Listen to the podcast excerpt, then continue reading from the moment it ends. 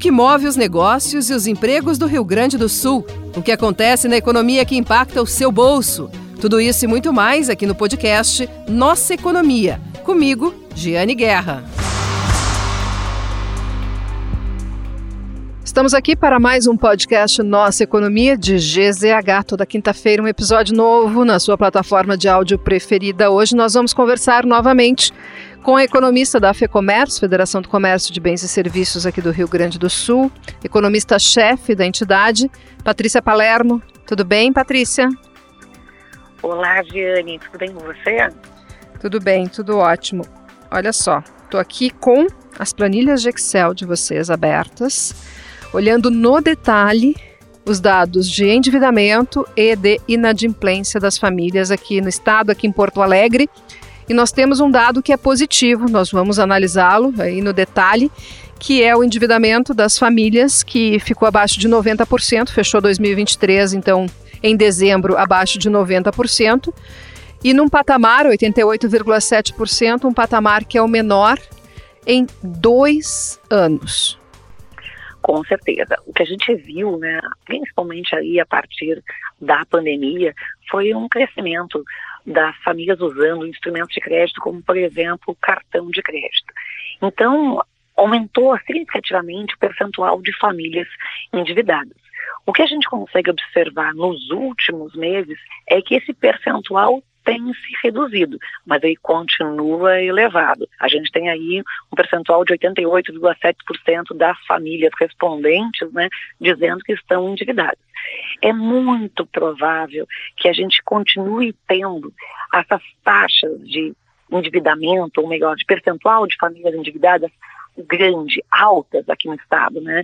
Porque nós somos um estado que tem muitas pessoas empregadas formalmente e isso facilita o acesso ao sistema bancário e junto ao sistema bancário, obviamente, a obtenção de cartão de crédito, que é a forma mais popularizada de acessar crédito.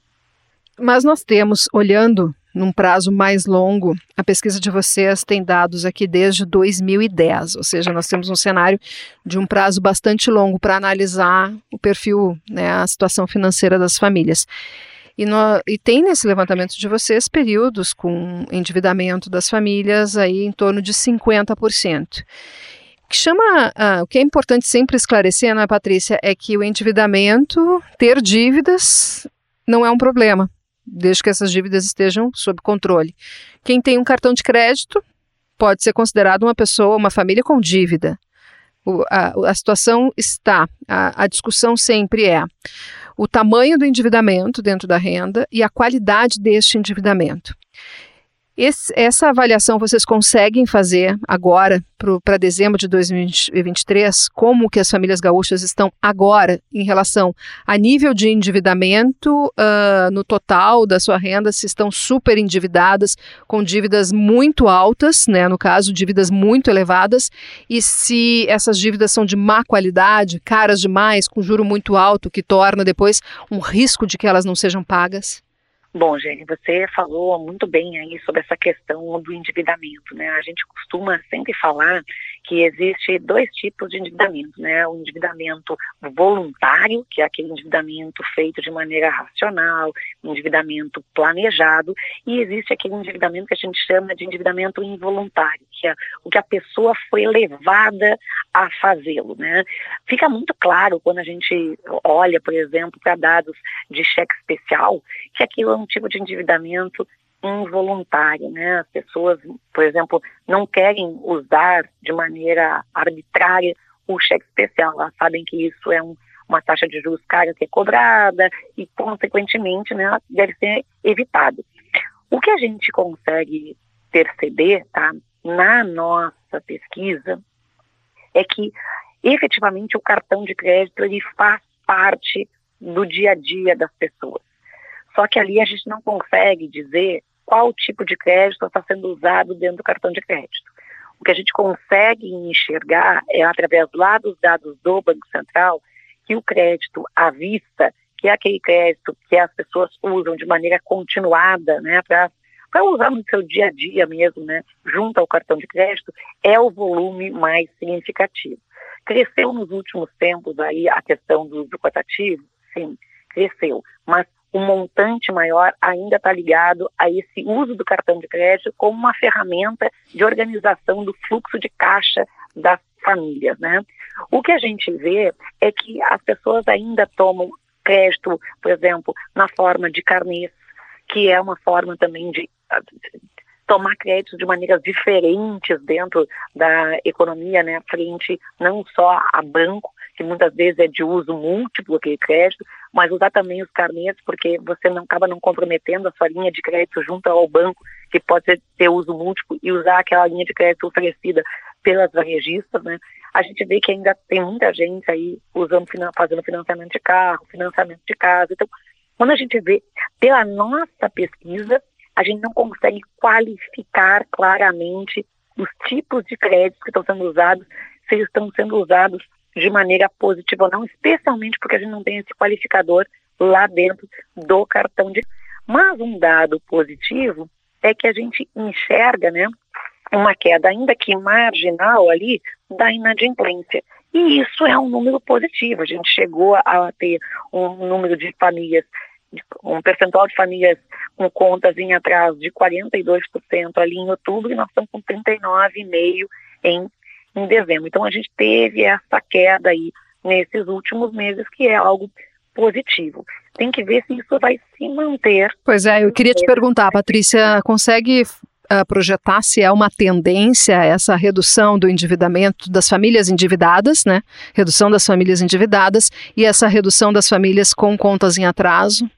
Ou ainda é cedo para dizer? É, eu acho que ainda é cedo para dizer. A gente sabe claramente o seguinte: quanto menos pessoas estiverem endividadas, menos pessoas potencialmente vão se tornar depois inadimplentes, né? Mas a gente ainda tem um percentual alto de pessoas que se considera muito endividada, né? E quando a gente tem um percentual alto de pessoas que se consideram muito endividadas, esse, essas pessoas potencialmente podem se tornar inadimplentes se elas não não vir a cuidar né, do seu orçamento doméstico. Mas mesmo assim, entre as pessoas muito, que se consideram muito endividadas, a gente observa uma melhora em termos de quadro, né? Então, por exemplo, lá em novembro nós tínhamos 29,9% das pessoas dizendo que eram muito endividadas, hoje já é 27,8%. Então é um, um percentual alto, mas ainda menor do que a gente teve no mês anterior. Bom, chegou a comentar, Patrícia, sobre essas mudanças no rotativo do cartão de crédito. É, teve essa determinação aí porque as operadoras e os bancos não apresentaram uma proposta diferente, fechou o prazo dado para isso e ficou definido então o limite de 100% no juro do rotativo do cartão de crédito, aquele dinheiro que a pessoa usa, que é um empréstimo, né, pré-aprovado, dinheiro que a pessoa usa quando ela não paga a fatura do cartão e é o juro mais alto do mercado do rotativo.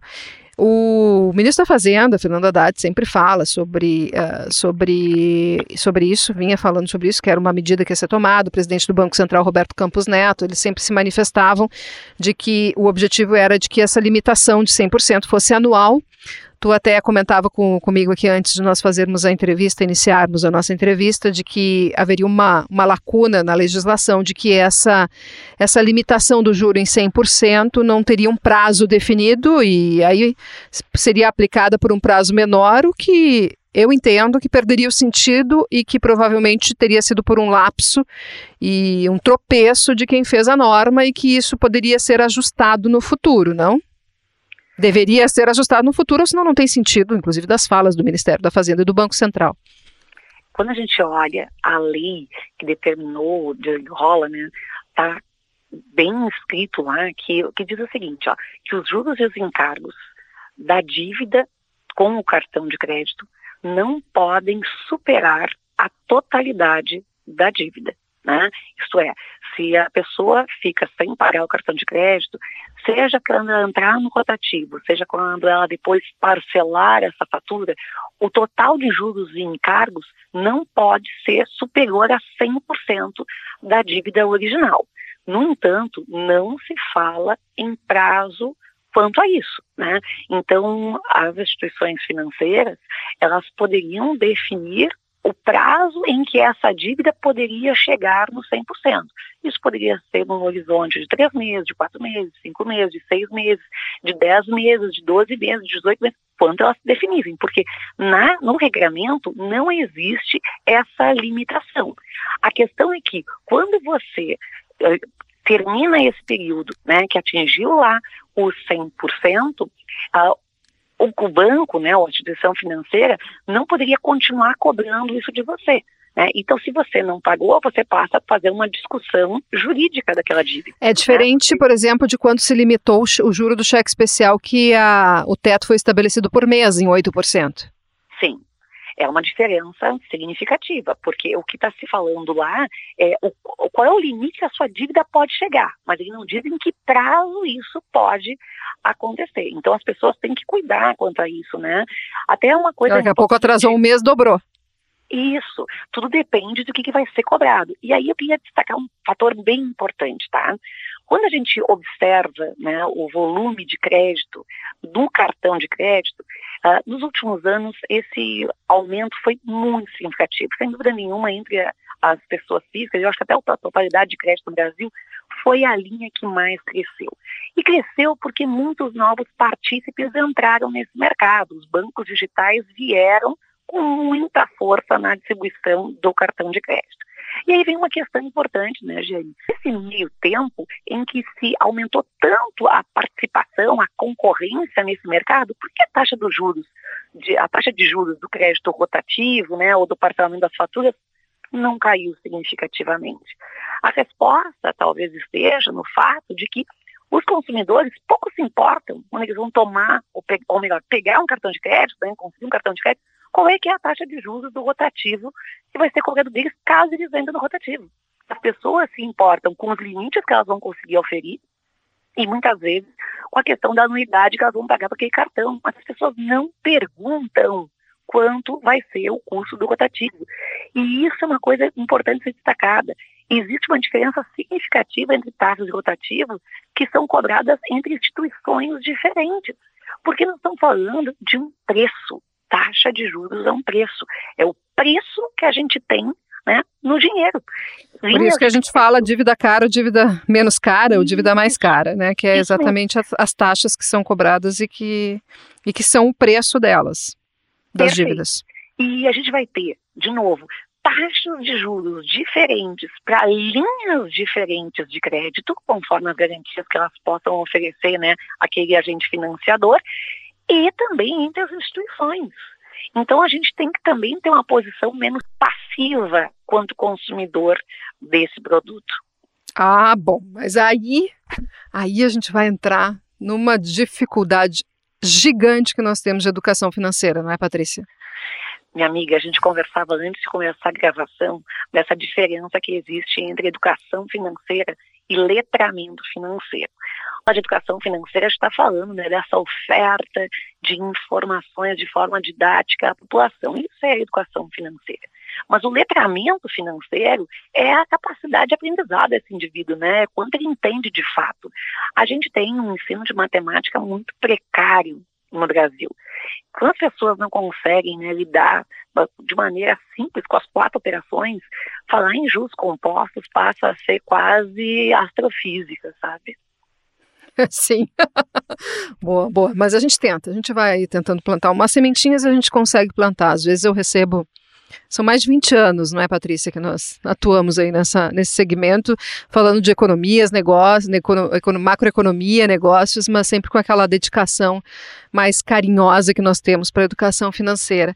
E às vezes eu recebo alguns retornos que são incríveis, assim, de pessoas que conseguiram se livrar das dívidas a partir de orientações, mas Uh, não tem milagre que se consiga fazer, nenhuma economista professora e nenhuma jornalista que, que, nós conseguiríamos fazer se a pessoa não estiver disposta e se dedicar um pouquinho para isso, né? E aí tá, né, a gente está nessa junto, a gente conversava sobre isso antes também, né? A gente está nisso junto, na nossa evolução profissional aí, nesses 20 anos, falando muitas vezes com as pessoas justamente sobre cuidar dessa parte tão importante que é a nossa vida financeira. Está iniciando o ano aí, as pessoas sempre cheio de metas o ano que começa. Quem sabe olhar para essa questão ser com mais cuidado não pode ser uma das metas para o ano 2024 a gente virar algumas chaves importantes, né? A gente é o maior responsável, em última instância, do nosso sucesso ou fracasso, né? Então, fazer isso é, é um cuidado que a gente tem com a gente mesmo. E aí vem uma coisa também relevante da gente destacar. Esse cuidado ele tem que ser diário nas pequenas ações.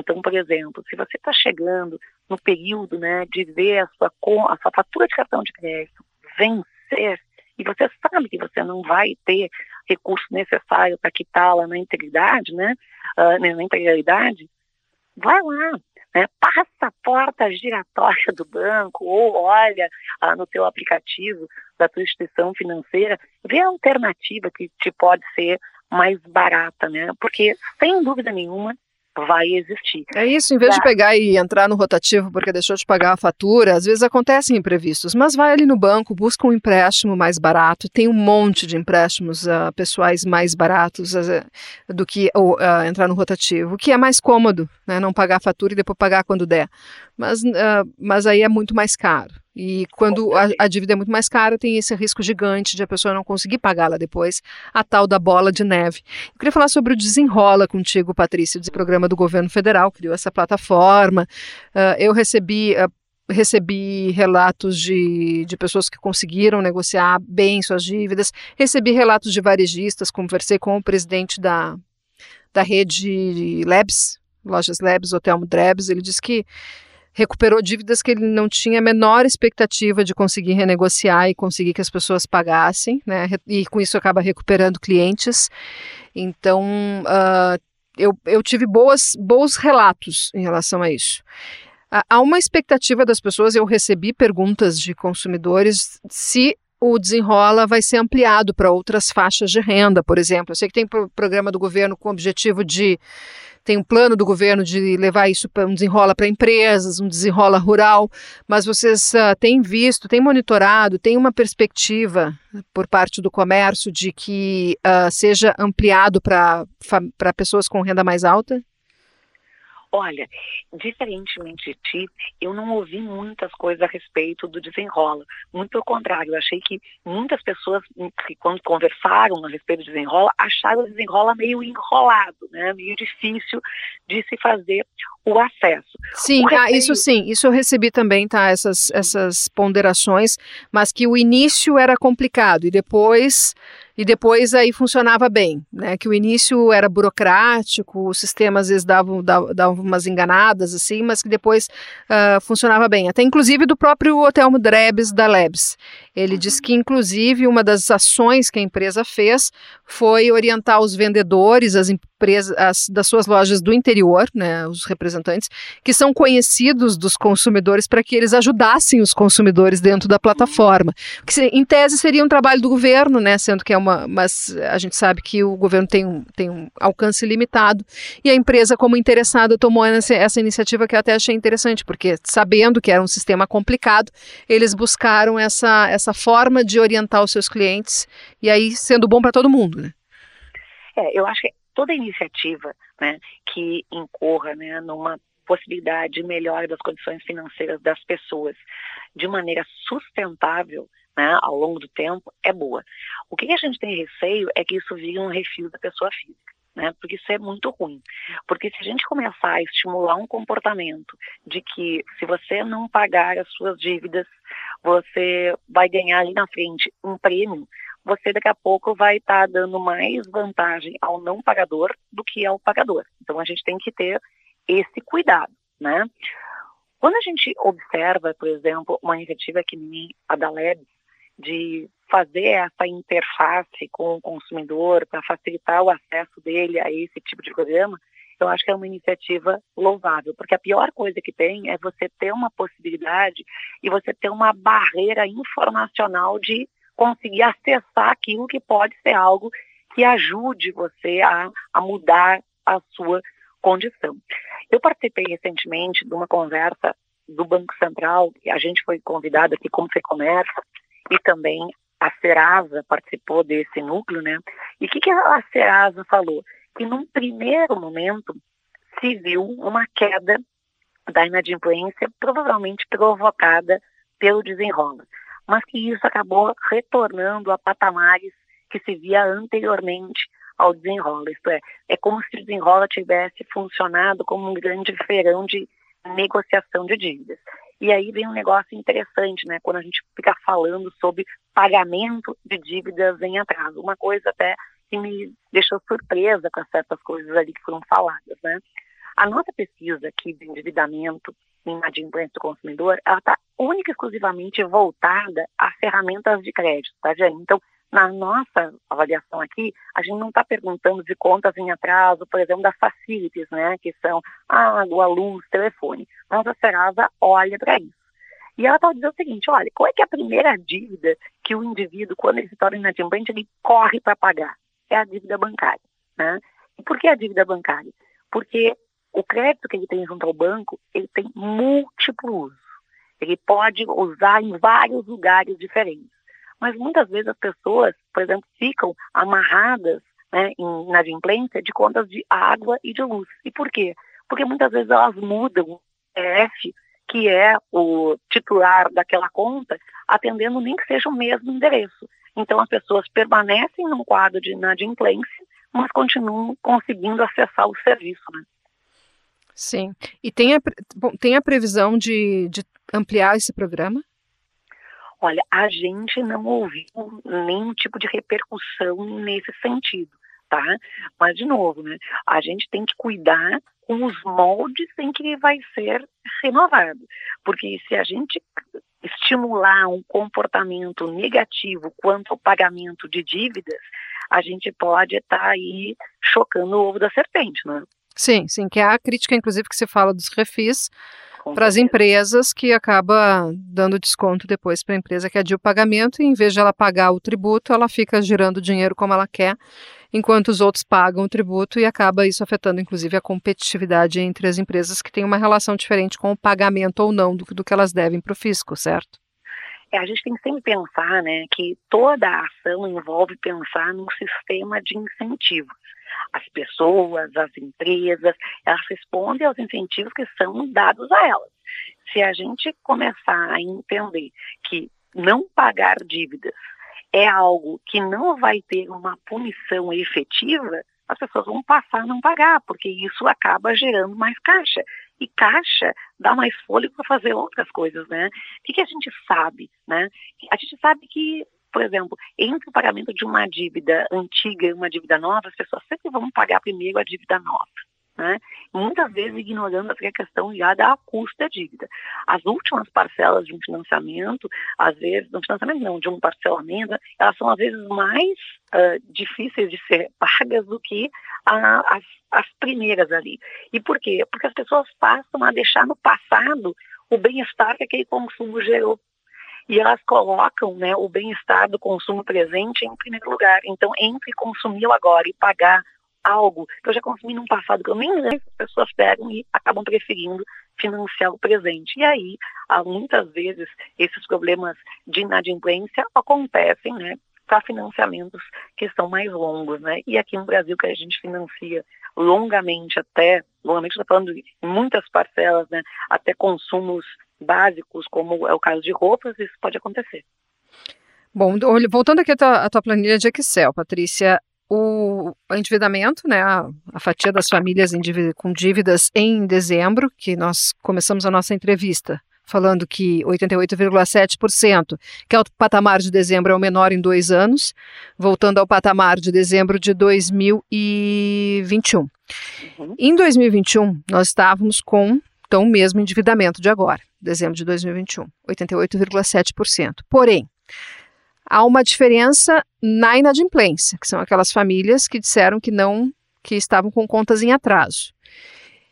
Naquela ocasião, dezembro de 2021, a inadimplência atingia 26,8% das famílias. 26,8%. E agora, apesar de ter caído, ainda está em 39,5%. Eu queria uma análise tua, considerando que nós temos aí um cenário de endividamento no mesmo patamar daquele período, porém com uma inadimplência muito mais alta. É, o que a gente não pode esquecer é que ao longo do ano especialmente ali de 2021, né, 2022 também, a gente teve um processo inflacionário, né, que não foi de todo desprezível, né? Ali até a metade de 2022, por exemplo, a gente tinha uma inflação acumulada em 12 meses de 12%. A gente tinha uma inflação muito alta em alimentos. Uh, ano passado, ou melhor, no ano de 2022, né, a gente terminou o ano com uma inflação ali na casa dos 5%, que em grande parte foi uh, foi atingida em virtude daquelas mudanças na tributação de energia elétrica, combustíveis, né? Mas o conjunto dos preços continuou crescendo. O processo de desinflação da economia, de fato, né, com, com qualidade, aconteceu ao longo do ano de 2023. E a gente viu também as taxas de juros subirem. Então vamos lá, vamos pensar assim. Ao longo do ano de 2020, início de 2021, se distribuiu loucamente cartões de crédito no Brasil. Cresceu muito o uso dessa ferramenta. As pessoas passaram a usar o crédito para pagar, né, para comprar coisas que antes elas usavam com os recursos correntes que elas tinham. E elas acabaram fazendo, uh, tendo que gerenciar fluxos de caixa. Quando os preços, especialmente dos alimentos, começam a subir muito e começam a pressionar o orçamento das famílias, e esse crédito se torna caro, o que, que acontece? Elas não pagam. Então a gente enxerga aí um aumento consecutivo da, da inadimplência. Então, por mais que a gente tenha melhorado o mercado de trabalho, a gente sabe que os rendimentos médios em termos reais das famílias, eles ficaram muito parecidos com o que a gente tinha lá em 2019, né?